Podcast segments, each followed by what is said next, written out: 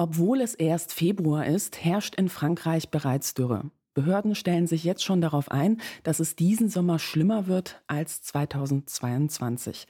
Damals mussten wohlgemerkt bereits Atomkraftwerke abgeschaltet werden, weil Wasser für die Kühlung fehlte. Es ist unübersehbar, dass Extremwettersituationen sich in den letzten Jahren häufen. Kaum ein Jahr vergeht ohne Jahrhundertflut oder Jahrhundertsommer irgendwo auf der Welt. Der französische Klimaminister gab sogar bekannt, dass man sich jetzt auf ein Leben mit 4 Grad plus vorbereiten müsse. Alles andere, sagt er, wäre eine Leugnung der Realität. Aber was bedeutet das eigentlich konkret? Welche Maßnahmen sollten wir einerseits ergreifen, um die Erderwärmung zu bremsen und andererseits, um Wirtschaft und Gesellschaft an die neuen Bedingungen anzupassen? Annika Jöres arbeitet als Klimareporterin für die Investigativredaktion von Korrektiv und berichtet für die Zeit aus Frankreich. Gemeinsam mit Susanne Götze hat sie ein Buch über Strategien zum Umgang mit der Klimakrise geschrieben, das 2022 auch mit dem NDR Buchpreis ausgezeichnet wurde. Der Titel lautet Klima außer Kontrolle. Fluten, Stürme, Hitze. Wie sich Deutschland schützen muss. Und mit ihr spreche ich jetzt über die Ergebnisse ihrer Recherche. Willkommen beim Denkangebot Podcast. Mein Name ist Katharina Nokun und unser Thema heute lautet Dürre in Frankreich. Was tun gegen die Klimakrise?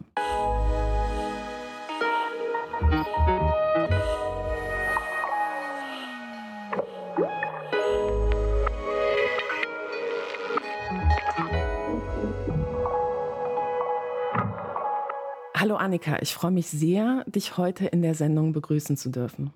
Ja, hallo. Vielen Dank für die Einladung. Von wo aus bist du eigentlich gerade zugeschaltet? Von meinem Zuhause. Das ist ein kleines Bergdorf in Südfrankreich. Ich habe es also eigentlich ganz gut. Wenn nicht die Dürre wäre, die das hier jetzt auch gerade schon tatsächlich schwerer macht, das Leben. Ja, fangen wir doch mal gleich mit der Situation in Frankreich gerade an. Der EU-Umweltkommissar hat vor einigen Tagen getwittert, dass es in Frankreich in vielen Regionen seit gut 32 Tagen nicht geregnet hat und das ist die längste Zeitperiode ohne Regen seit 1959. Und man muss ja sagen, dass es um den Wasserhaushalt aufgrund der Situation im Vorjahr schon nicht gut bestellt war. Wie erlebst du gerade die Situation dort? Ja, die Situation ist in vielen Teilen Frankreichs tatsächlich äh, sehr dramatisch. Also schon im vergangenen Jahr, das ist die Zahl, die erst jetzt rauskam, gab es 500 Dörfer in Frankreich, die komplett von Wasser abgeschnitten waren. Also die konnten nur noch äh, Wasserflaschen kaufen oder wurden teilweise mit äh, Tanklastwagen beliefert. Also das normale Netz funktionierte nicht mehr. Das ist äh, schon mal eine beeindruckende Zahl, 500. Und dieses Jahr scheint es jetzt genauso weiterzugehen, weil der Winter, wo eigentlich natürlich oben Schnee fällt, der dann schmilzt und die Flüsse füllt oder unten eben Regen fällt, besonders viel zur kalten Jahreszeit, äh, blieb diesmal fast komplett aus. Also es gab im Dezember ein paar Niederschläge, jetzt aber hier schon in vielen Regionen eben seit 30, 35 oder in manchen Teilen sogar schon 40 Tagen ist kein einziger Tropfen mehr gefallen. Und das heißt, man befindet sich jetzt eigentlich in so einer Situation mit Flüssen, die trocken sind wie sonst nach heißen Sommern, heißen trockenen Sommern Ende August oder im September. Und das ist eine sehr beunruhigende Prognose, die dann auch für den Sommer schon fällt, dass es also dieses Jahr noch viel schlimmer werden könnte als im vergangenen. Und was bedeutet das so konkret für den Alltag? Du hast schon gesagt, teilweise wurde, wurden die Wasserleitungen gesperrt. Ne? Also dann musste man sogar zum Zähneputzen, zum Duschen sich anderweitig Wasser besorgen. Wie verändert sich das Leben dadurch? Ähm, war das bei dir auch so? Also wurde bei euch auch das Wasser abgestellt? Abgestellt wurde es hier noch nicht. Wir hatten allerdings auch diese Restriktionen, die noch, wie soll ich sagen, vergleichsweise harmlos waren. Also man sollte zum Beispiel nicht mehr das Auto waschen, habe ich sowieso nicht. Pool habe ich auch nicht, den sollte man nicht mehr befüllen. Schlimmer fand ich eigentlich schon, es gab teilweise auch Verbote, dass man nicht mehr die Gärten oder auch den Gemüsegarten, den wiederum habe ich äh, nicht mehr gießen darf. Und das ist aber eigentlich erst der Anfang. Ne? Also es kann gut sein, dass jetzt noch weitreichendere Regeln erlassen werden, also beispielsweise auch Höchstgrenzen für den Konsum im, im Haushalt, dass man also nicht mehr als, ich weiß nicht, 70, 80 Liter am Tag verbrauchen darf, was möglich ist, aber es ist schon mal sozusagen so ein Vorbote davon, was noch kommen kann, dass das vielleicht auch noch weiter sinken wird. Und in einigen Dörfern ist man sogar schon dazu übergegangen, komplett keine Baugenehmigung mehr zu erlassen. Also es gibt Dörfer, die igeln sich jetzt sozusagen so ein bisschen ein und sagen, hier darf weder Wohnungen noch Häuser gebaut werden, weil wir schon die jetzige Bevölkerung kaum noch mit Wasser versorgen dürfen. Also es ist gerade so ein bisschen Wildwuchs an Regeln und so weiter, weil es noch keinen landesweiten Plan gibt und jede Kommune versucht so ein bisschen zu überleben und sich jetzt so Wasser zu organisieren.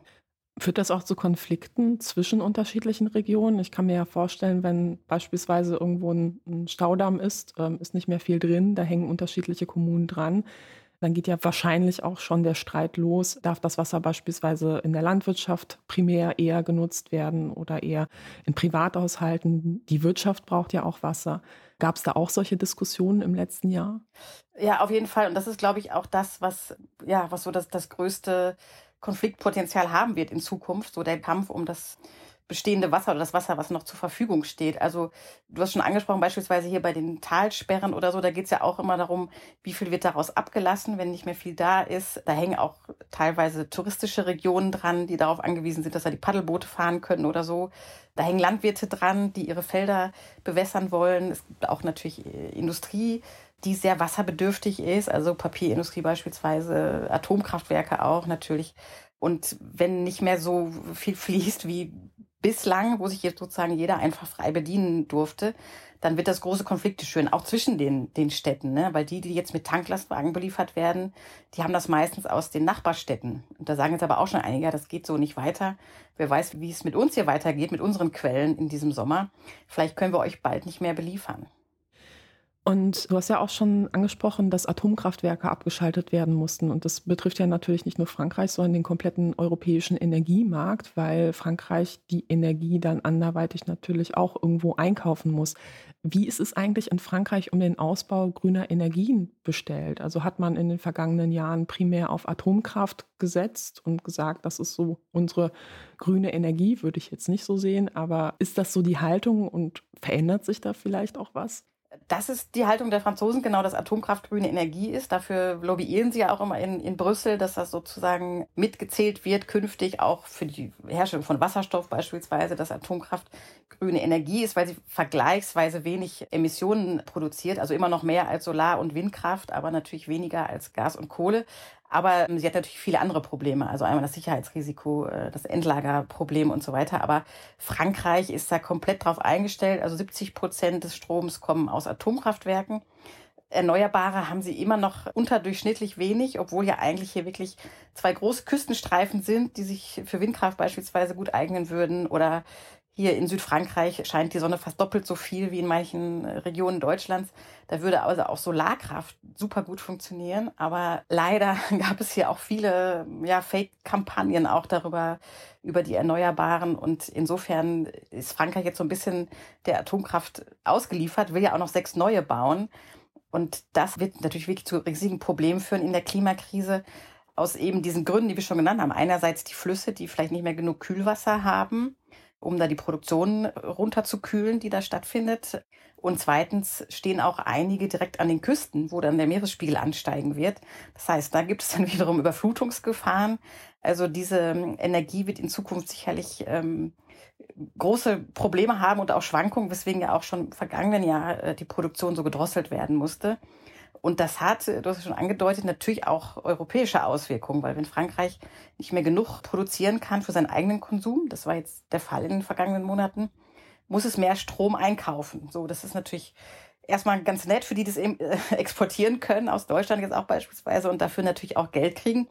Aber das verknappt natürlich das europäische Angebot und führt dann dazu letztendlich, dass auch deutsche Stromkunden mehr zahlen müssen für ihre Energie, weil eben das Angebot insgesamt äh, geringer ist, als wenn Frankreich hier sozusagen eine gut laufende Stromversorgung hätte.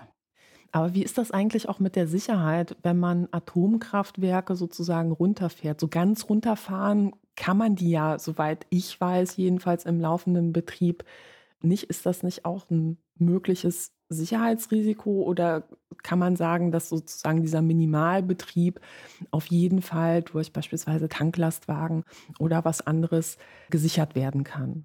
Genau, also dieser Minimalbetrieb, der wird aufrechterhalten. Also die Produktion wird vor allem gedrosselt. Es gab Atomkraftwerke, die nicht mehr Strom geliefert haben, so muss man es vielleicht sagen. Ne? Die sind dann nicht komplett down, weil natürlich muss weiter der Kühlkreislauf äh, funktionieren für die Brennelemente und so. Und das lief sozusagen weiter und andere äh, konnten nicht liefern, weil sie Sicherheitsprobleme hat. Es gab also Korrosionsproblematik, also richtige Konstruktionsfehler, die aufgefallen sind oder die Wartung dauerte länger. Also es gibt ja so ein ganzes Bündel an Problemen, mit denen die französischen AKW gerade zu kämpfen haben und noch zu kämpfen haben werden. Also ich sehe da eigentlich eher relativ pessimistisch in die Zukunft, was jetzt Frankreichs Stromversorgung angeht. Und wenn man das mit der Winterdürre so hört, könnte man ja sagen, ja gut, Frankreich ist halt südlicher, hierzulande wird es schon nicht so schlimm werden.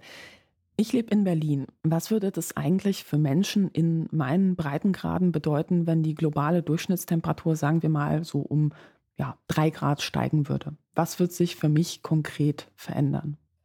Also da wird sich äh, für dich konkret und alle Berlinerinnen und Berliner eine ganze Menge ändern, weil man in den Prognosen und in den Modellen sehen kann, dass jedes Zehntel Grad eigentlich schon eine größere Rolle spielt und drei Grad ist jetzt tatsächlich ein, ein Riesensprung.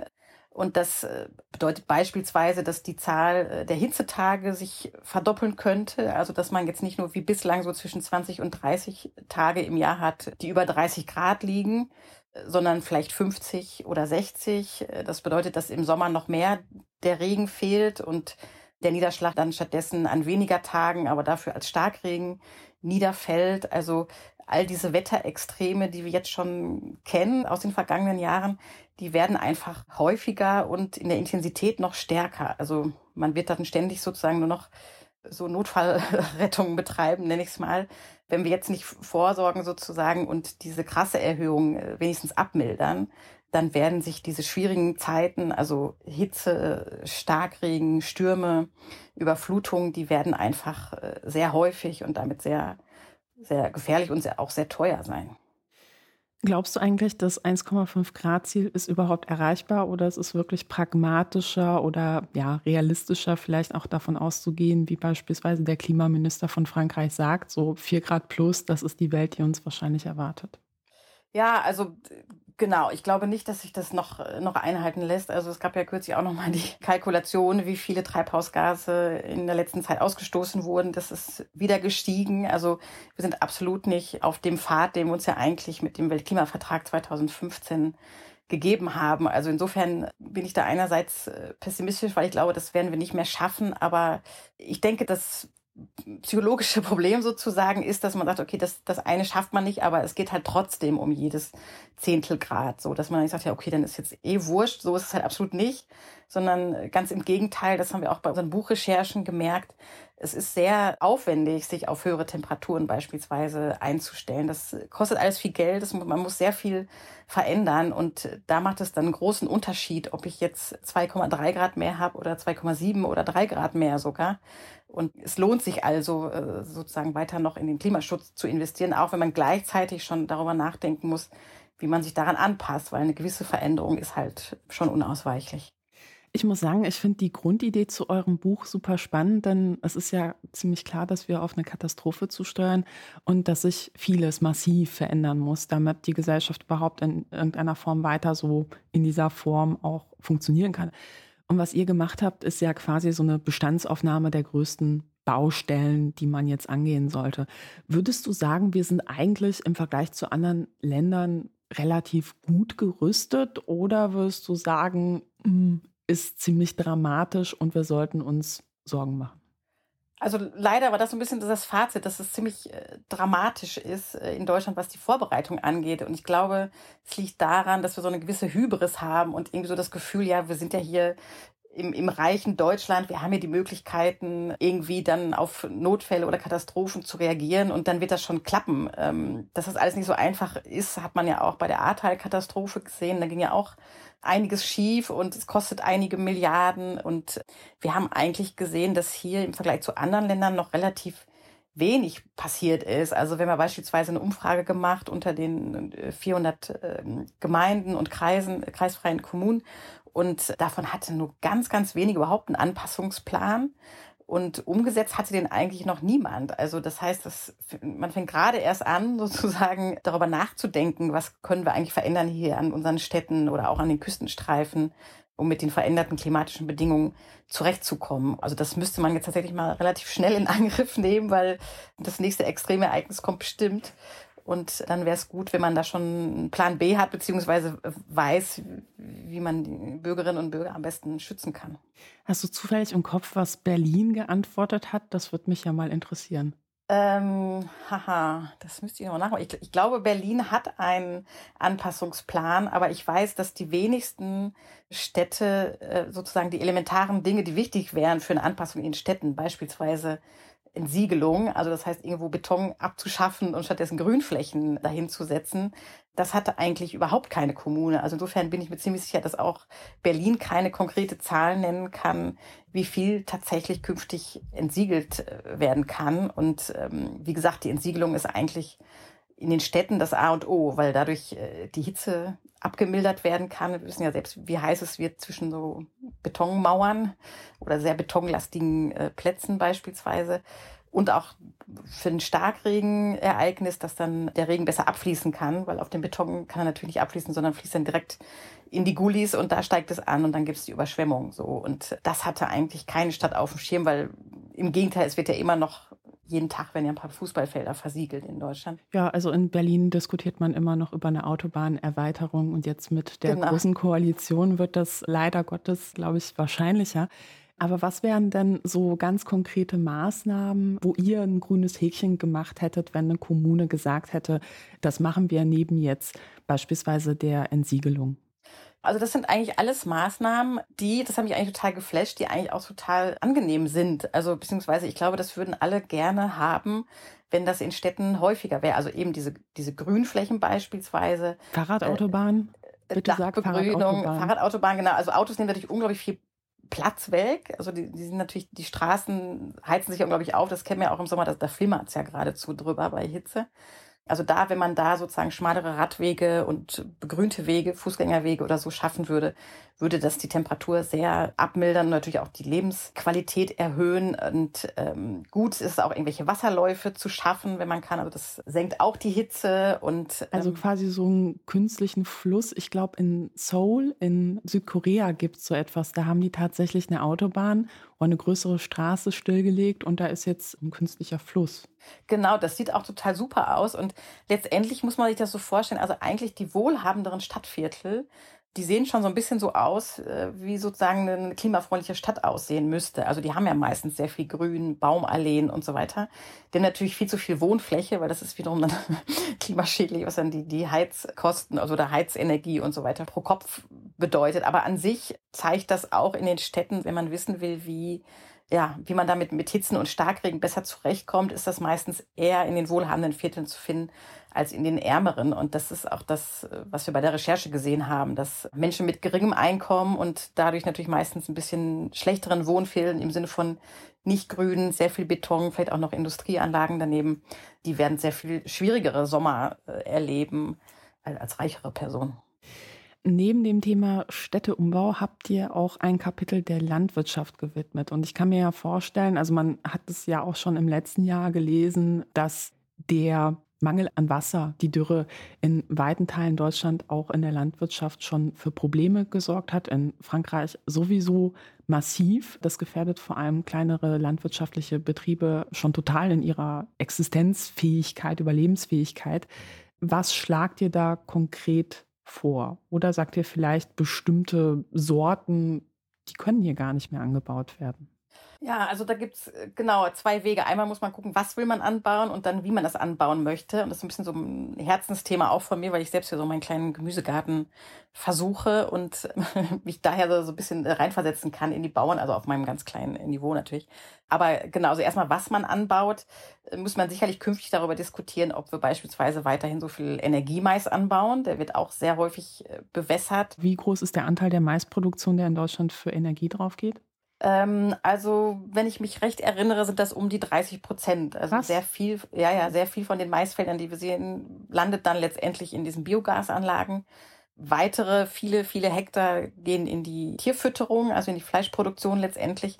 Oder Milchproduktion. Und das sind so zwei Bereiche, wo man in Zukunft sicherlich, wenn man diese Kulturen nur noch halten, also Maiskulturen nur noch halten kann mit Bewässerung, muss man halt schon gucken, ob das noch in diesem großen Umfang geht. Also können wir uns noch Energiemais leisten oder sind da nicht Photovoltaikanlagen besser? Die haben nämlich pro Quadratmeter eine sehr viel bessere äh, Energieausbeute als ein Quadratmeter Mais. Und wollen wir uns sozusagen noch so viel Tierhaltung leisten, weil bei Tieren weiß man ja auch, die müssen mit sehr viel mehr Kalorien sozusagen gefüttert werden, als das, was hinterher rauskommt, als Steak oder Wurst oder was auch immer. Also da ist eigentlich der Ertrag gering jetzt im Vergleich zu Kartoffeln oder so, beispielsweise zu pflanzlicher Nahrung. Und zusätzlich gibt es ja auch noch Methan. Genau, zusätzlich gibt es noch Methan, äh, das klimaschädlichste Gas von allen, ist also auch ein riesiges Klimaproblem. Also das, das sind sicherlich äh, Fragen, die wir uns stellen müssen. Also ob wir uns diese Energiemais, äh, so viel Energiemais und so viel Futtermais noch leisten können, wenn diese Felder bewässert werden müssen. Und dann gibt es natürlich auch Sorten, teilweise, die gezüchtet werden, die ein bisschen besser angepasst sind an die Hitze. Leguminosen, also diese ganzen Hülsenfrüchte funktionieren eigentlich noch ganz gut. Und dann geht es aber auch darum, wie wir anbauen. Also was man in Deutschland jetzt häufig beobachtet, sind ja so ganz nackte Felder, nenne ich sie mal. Da hat man sich eigentlich so dran gewöhnt. Also in meiner Jugend im Ruhrgebiet sahen die alle so aus. Eigentlich da war dann teilweise die Hälfte des Jahres gar nichts drauf, also nackte Erde sozusagen, auch kein Grashalm oder so, weil natürlich auch da die Herbizide drauf sind.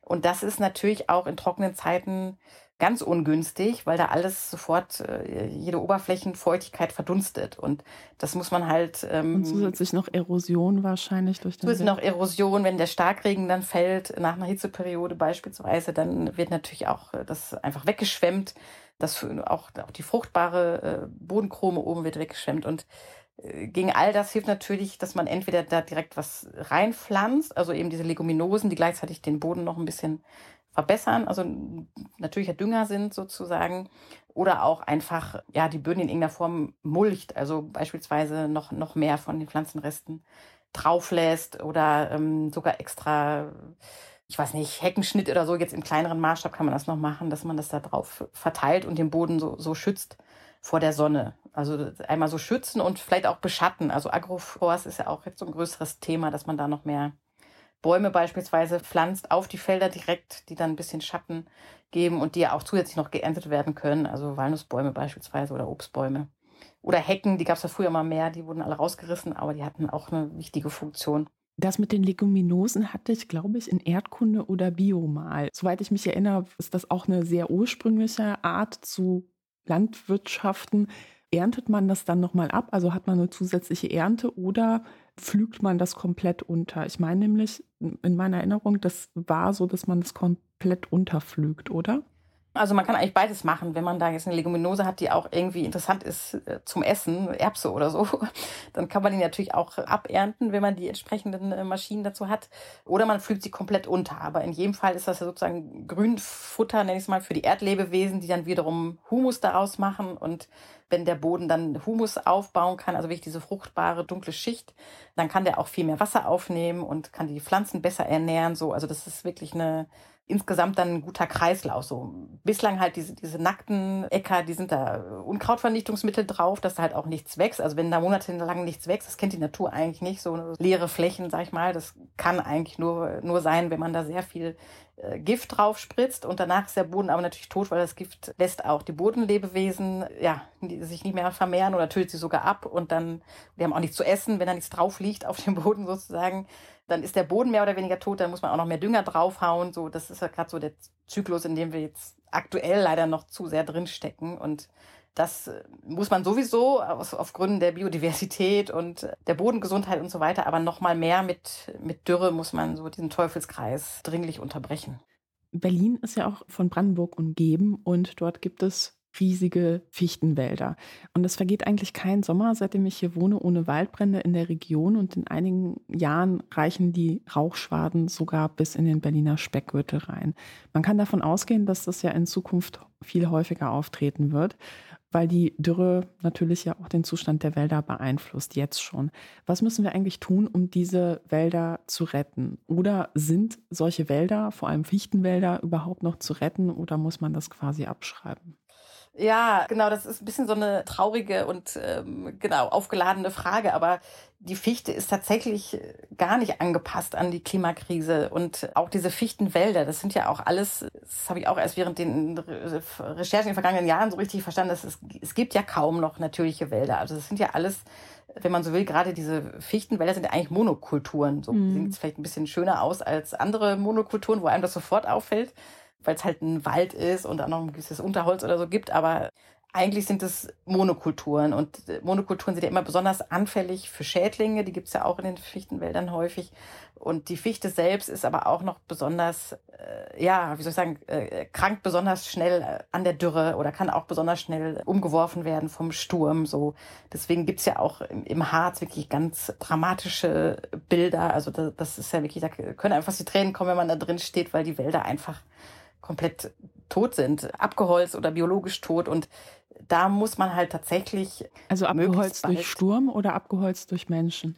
Genau, nee, mehr durch Sturm, also äh, unfreiwillig sozusagen durch Sturm oder Dürre oder auch äh, Borkenkäfer. Also den wird jetzt sozusagen von allen Seiten zugesetzt, weil sie eben jetzt mit diesem Milieu äh, nicht mehr gut zurechtkommen. So mhm. und deswegen ist es halt wirklich angesagt, dass man jetzt andere Wälder schafft. Also gemischte Wälder, Blattwälder und die Fichte ist halt ein schnell wachsender Baum, den man insofern gut, gut nutzen kann, auch zur Holzproduktion, aber sie ist sicherlich nicht der Baum der Zukunft.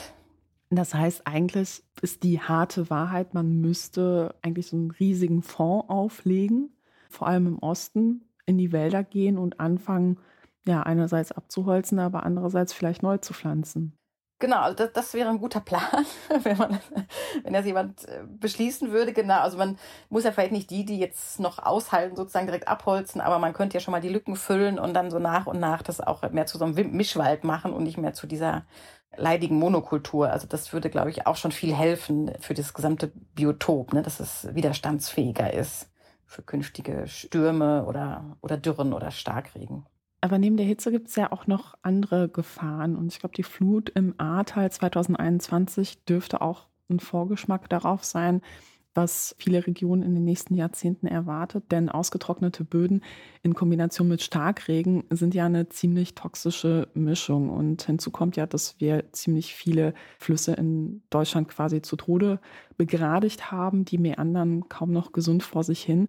Was kann man in der Hinsicht tun? Also um diesen Hochwassern vorzubeugen, wäre es tatsächlich notwendig, den Flüssen wieder mehr, mehr Raum zu geben. Ne? Also das ist ja auch ein bisschen so das Fazit insgesamt aus unseren Recherchen. Man muss eigentlich wieder ein paar Schritte zurückgehen, also nicht in die Steinzeit, wie immer manchmal so populistisch äh, gesagt wird, aber bei manchen Dingen muss man einfach sozusagen der Natur wieder ihr Recht geben, nenne ich es jetzt mal. Also das gilt sowohl für die Küsten als auch für die Flussebenen wo man wieder mehr Platz einräumen muss, dass der Fluss sich ausbreiten kann, auch in Nebenarme am Rhein beispielsweise, der wurde ja auch ganz krass begradigt, oder auch an allen anderen Flüssen, dass er da sozusagen den Platz wieder hat und das bringt auch schnell, es gibt auch wirklich ganz tolle ähm, Beispiele, auch gerade aus den USA, die gerade sehr viel renaturieren wieder ihre Flüsse, wie schnell dann auch alles Mögliche wiederkommt. Also, ähm, keine Ahnung, Biber, Fischotter, alle möglichen Fischarten, ähm, Tiere, Schmetterlinge, Vögel. Also das blüht wirklich auf innerhalb von kürzester Zeit, wenn man den Fluss da so ein bisschen rauslässt aus dem Korsett.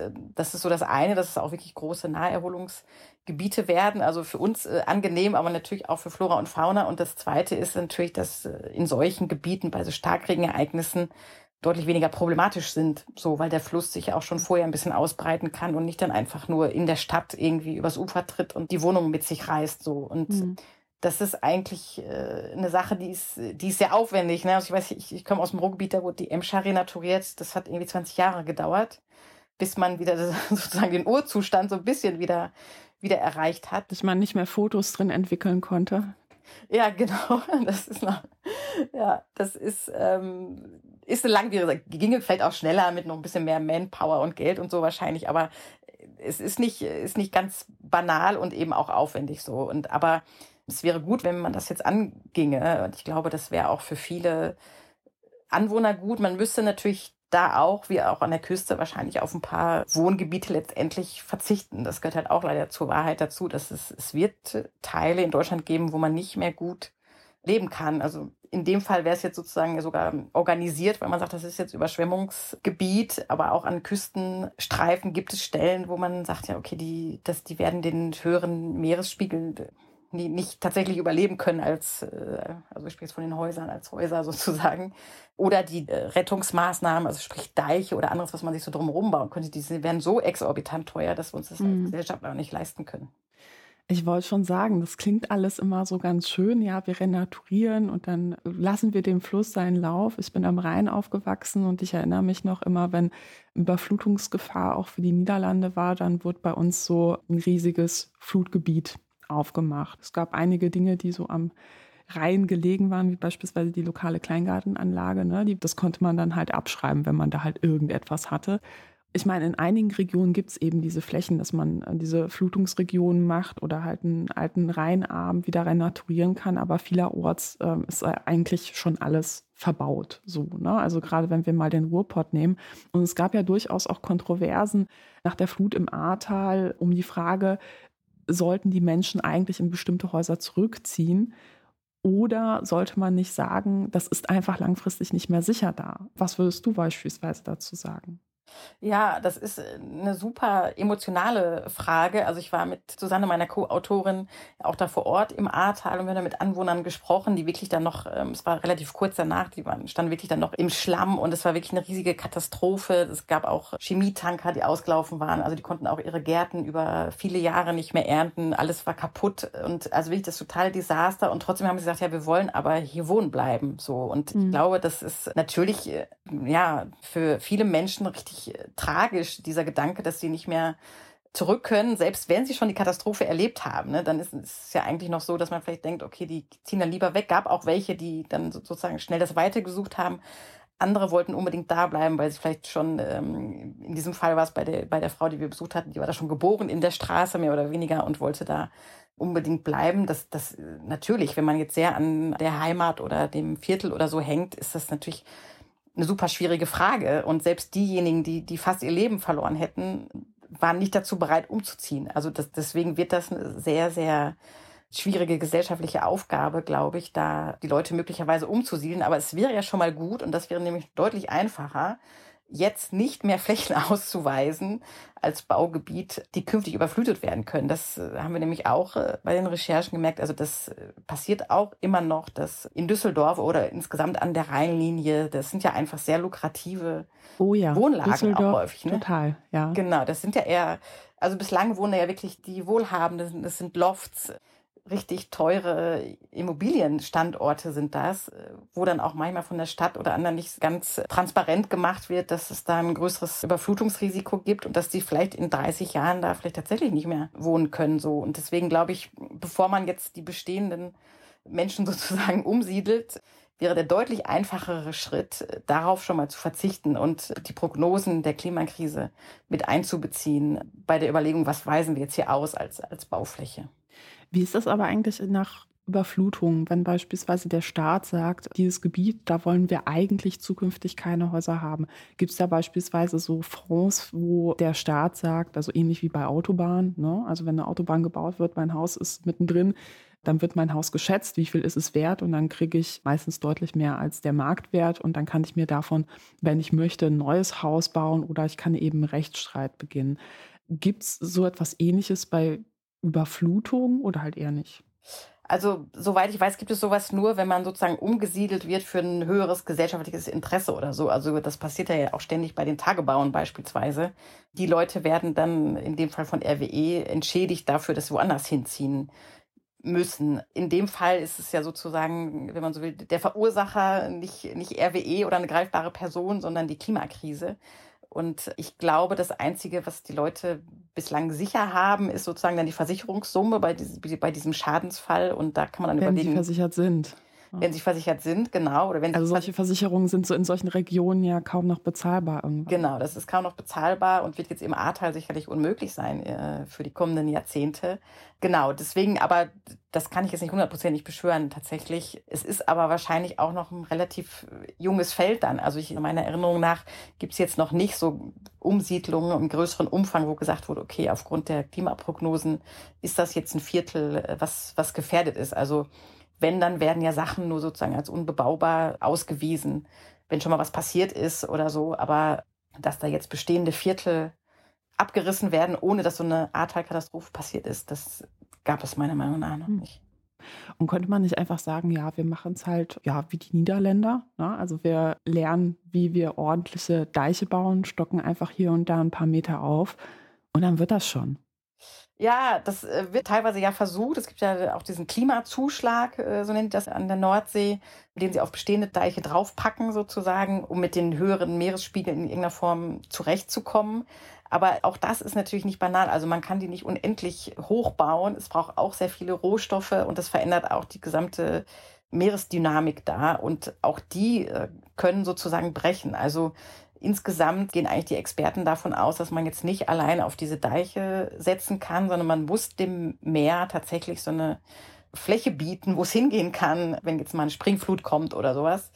Oder ähm, auch ein Fluss oder auch beim Fluss, genau, braucht man auch so, so Retentionsflächen. Weil da ähm, denke ich ähm, mir auch, naja, wenn Düsseldorf das Geld hat, den Deich höher zu bauen, das ist schön für Düsseldorf, dann wird die Flut ja quasi an den Niederrhein weitergeleitet.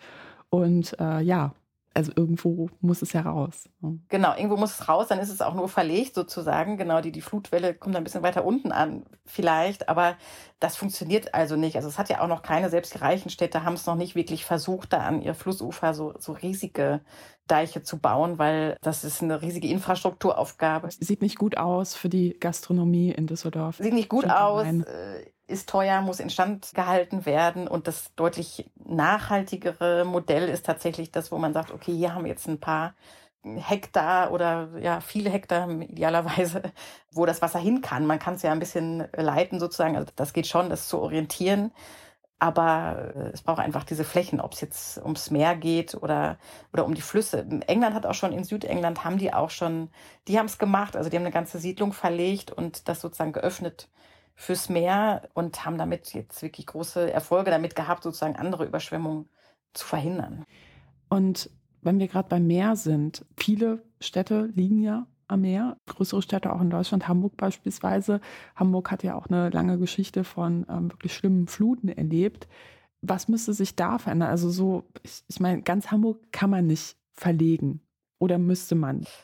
Ja, nee, also das kann ich jetzt den Hamburgern nicht, nicht antun, dass sie komplett verlegt werden. Nee, nee, das, ähm, das wird auch nicht gehen. Aber tatsächlich wird der Meeresspiegel um viele, viele Zentimeter ansteigen. Wir hatten das vor ein paar Jahren schon mal bei Korrektiv so visualisiert und das äh, ist ja schon im Gange. Ne? Das ist nicht was Zukünftiges, sondern es steigt schon jetzt an.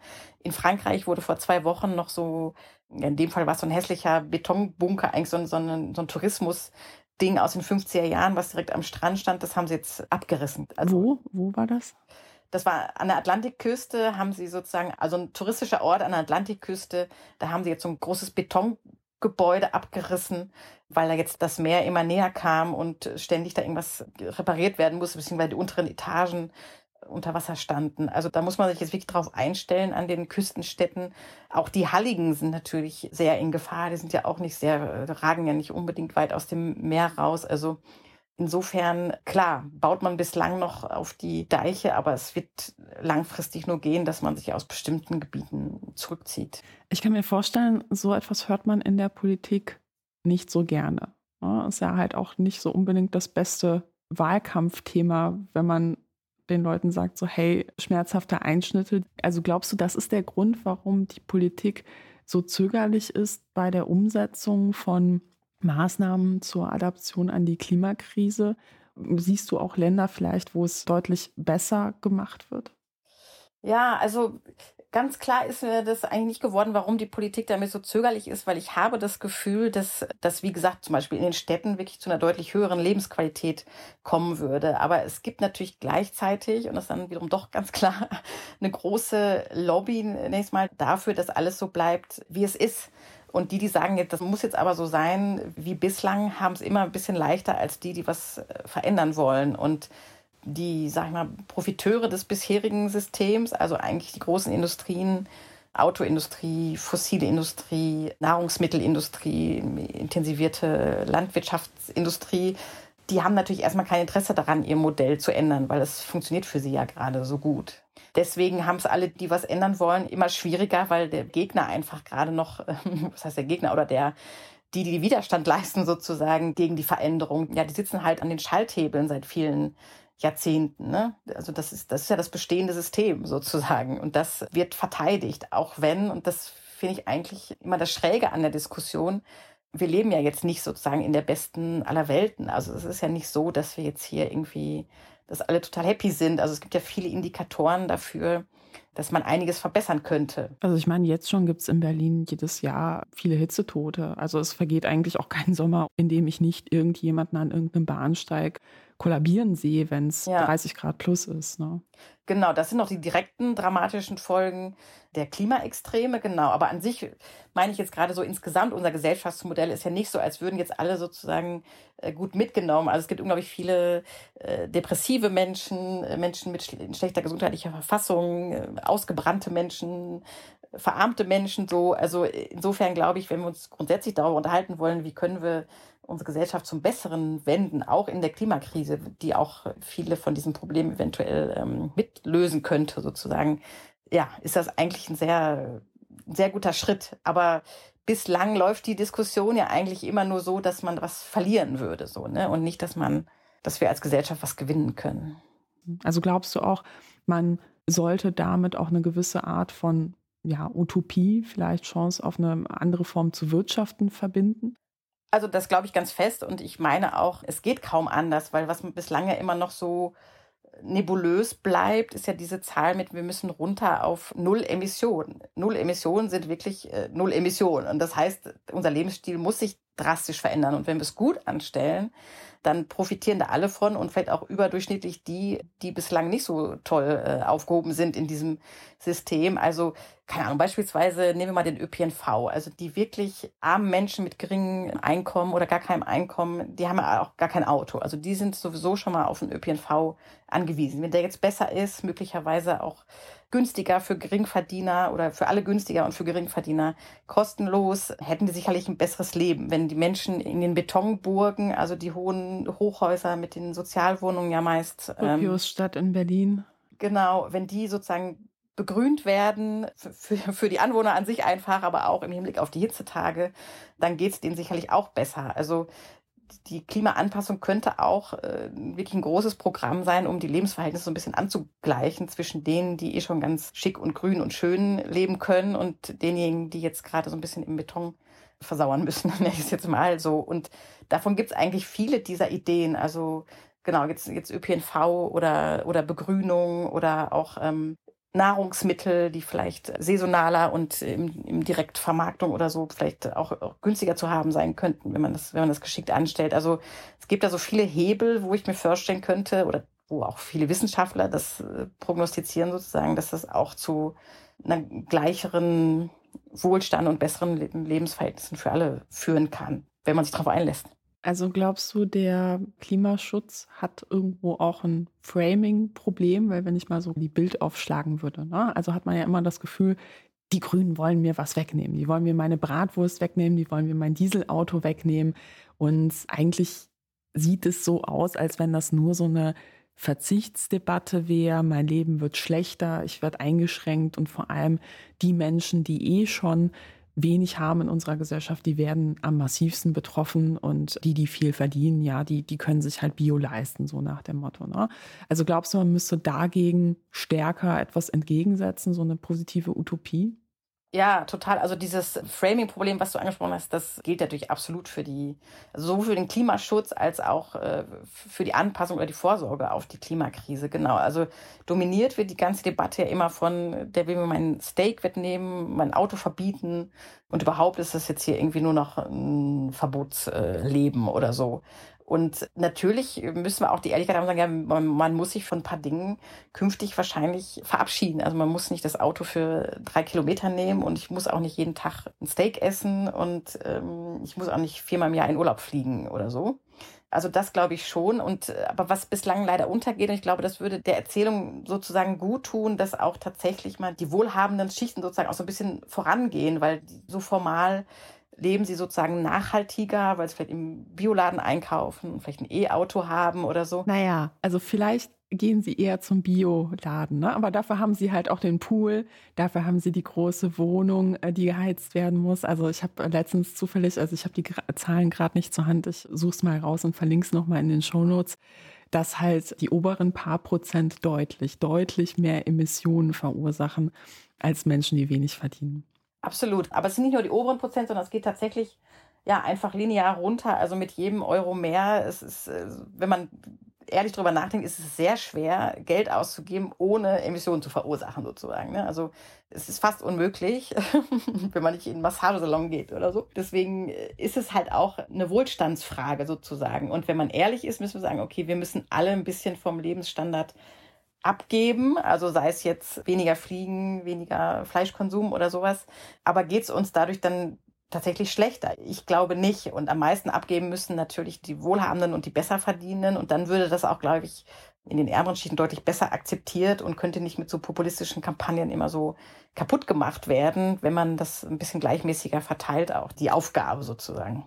Ich habe auch manchmal das Gefühl, neben diesem populistischen Bashing spielt auch bei dieser Zurückhaltung in Bezug auf den Umbau auch dieser blinde Technologieglaube vielleicht auch eine Rolle. Das nehme ich sehr stark wahr in Deutschland, dass man so sagt, so naja, also Te Technologie wird schon richten. Also zufällig werden wir in 10, 20 Jahren irgendeine Technologie entwickeln, wo wir beispielsweise total toll äh, CO2 aus der Luft ziehen können und dann brauchen wir uns halt jetzt auch irgendwie nicht so wirklich anstrengen. Würdest du sagen, so eine Haltung ist typisch deutsch oder ist es eigentlich so ein universeller Eskapismus? Ich denke, das ist relativ universell. Also zumindest in Frankreich beobachte ich äh, dasselbe.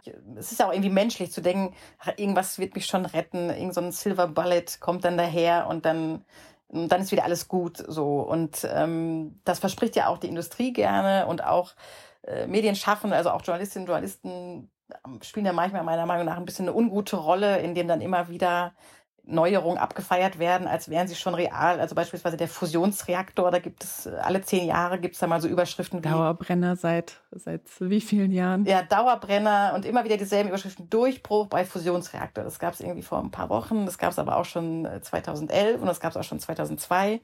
Und in zehn Jahren äh, steht das da wahrscheinlich immer noch, ohne dass wir davon irgendwie eine Kilowattstunde irgendwie schon abzapfen konnten. Klickt sich wahrscheinlich auch sehr gut, ne? Also ich meine, es ist, ist, wissenschaftlich vielleicht auch eine interessante Information, ne? aber was darauf projiziert wird, ist ja schon ein Problem. Genau, da wird unglaublich viel äh, drauf projiziert und davon gibt es ja so mehrere Beispiele, auch Solarflugzeuge oder so. Es gibt ja immer mal so Solarflugzeuge, so solarbetriebene Flugzeuge, also mit Solarenergie. Äh, gibt es auch immer mal so kleine Beispiele, wo das, wo das klappt, aber das Problem liegt dann meistens immer in der Skalierung. Also wir werden vielleicht ein paar äh, Tonnen CO2 aus der Luft holen, wir werden vielleicht auch paar Flugzeuge mit Wasserstoff äh, betreiben können oder mit Solarenergie. Aber es wird in keinem Fall mit den Ressourcen, die wir haben, in demselben Umfang möglich sein wie jetzt. Und das muss man sich einfach klar machen, dass wir nicht drumherum kommen, sozusagen von allem ein bisschen weniger zu nutzen, so. Und das ist leider was, was so diese Technik-Euphorie, die halt ja überall ist, also sowohl in der Redaktion als auch in der Industrie, als auch in der Politik, leider so ein bisschen verschleiert, dass das meistens Lösungen sind, die noch gar nicht existieren. Also es auch unsicher ist, ob die jemals kommen werden oder die sind für eine ganz kleine Marge nur Lösung, aber nicht das, was jetzt jeden betreffen kann tatsächlich. Zum Abschluss habe ich noch eine Frage an dich, die mich in letzter Zeit ziemlich beschäftigt hat und auch ziemlich runtergezogen hat. Glaubst du eigentlich, wir schaffen das noch? Also einerseits die Erderhitzung bremsen und andererseits die Gesellschaft irgendwie rechtzeitig darauf vorbereiten, und zwar nicht nur in Deutschland, sondern global, um zumindest die schlimmsten Folgen für die Menschen einigermaßen einzuhegen?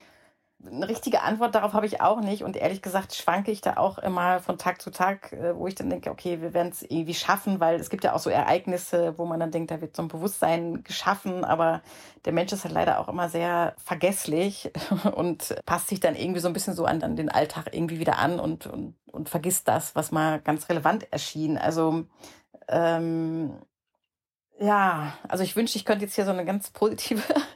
Darauf habe ich gehofft. Darauf ja, ja. Gehofft, das, aber es war mir schon, ich habe es schon befürchtet, dass du mir das, das nicht geben kannst. Das fände ich persönlich auch schöner, aber tatsächlich äh, waren wir jetzt bei unseren Recherchen von dem Buch selbst so ein bisschen angefasst davon, wie wenig da bislang eigentlich passiert ist. Also ich glaube schon, dass es noch äh, vorwärts gehen wird und ein paar Dinge werden sicherlich kommen wahrscheinlich wird es nicht so schön, wie es hätte sein können, aber hoffentlich besser, als es bislang aussieht. Lass es mich vielleicht so ausdrücken.